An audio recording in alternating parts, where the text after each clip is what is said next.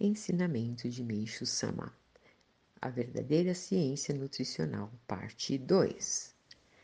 A base da saúde está em ingerir alimentos que contenham grande quantidade de espírito. Dessa forma, a vitalidade do nosso espírito aumenta, fortalecendo o corpo. Os inúmeros remédios nutricionais manufaturados existentes estão com a sua energia espiritual muito escassa e por isso quase não possuem mais força para sustentar o espírito. Por conseguinte, mesmo que a pessoa tome uma grande quantidade deles, sua força vital não aumentará. Seria muito mais sensato ela alimentar-se com produtos frescos, como verduras. A ciência atual é completamente equívoca, porque despreza a existência de espírito e faz pesquisas baseadas apenas no corpo.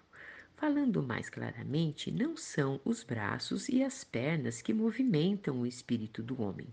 Ocorre justamente o contrário.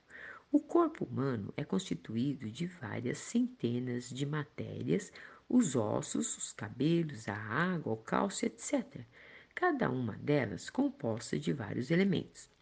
Os diversos órgãos trabalham incessantemente, sem um segundo sequer de descanso.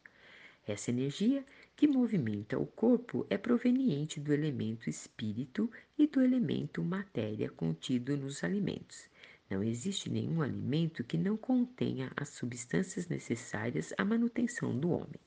O ideal, portanto, seria alimentar-se com maior variedade possível. As pessoas costumam dizer que tal alimento faz mal, que aquele outro é remédio, etc. Mas esse modo de pensar está totalmente errado. O melhor é alimentar-se com o que desejar, variando o máximo que se puder.